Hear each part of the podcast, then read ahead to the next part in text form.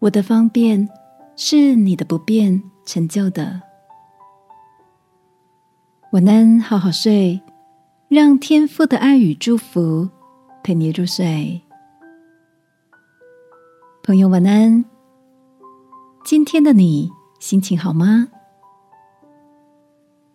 为了把握夏天的尾声，趁着小侄子侄女开学前，一家人到东部旅游。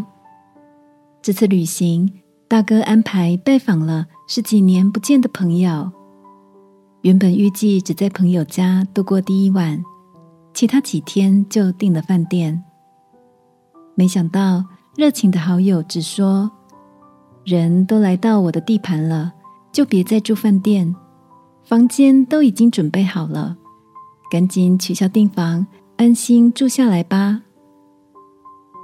大哥的朋友热情的介绍在地人才知道的美食、私房景点，整理自己的家，随意让我们使用。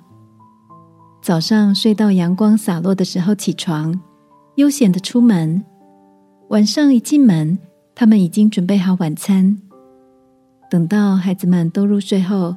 就是大人们交汇的时光，香肠、啤酒，再配上私酿的小辣椒，整个人都舒畅了。离开的前一晚，夫妻俩预备了满满的伴手礼，让我们带回家。几天下来，我们处处都受到贵宾级的礼遇，完全被爱围绕。而事实上，我们的方便。却是他们的不便所成全的。亲爱的，生命中有哪些你印象深刻、被细心照料的时光呢？圣经箴言里说：“朋友乃时常亲爱，弟兄为患难而生。”今晚，让我们也为这些至深的情谊，向天父献上感谢吧。也让我们能以爱的行动温热家人朋友的心，一起来祷告。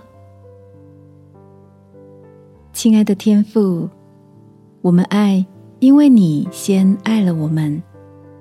求你帮助我成为朋友心中的温暖。祷告，奉耶稣基督的名，阿门。晚安，好好睡。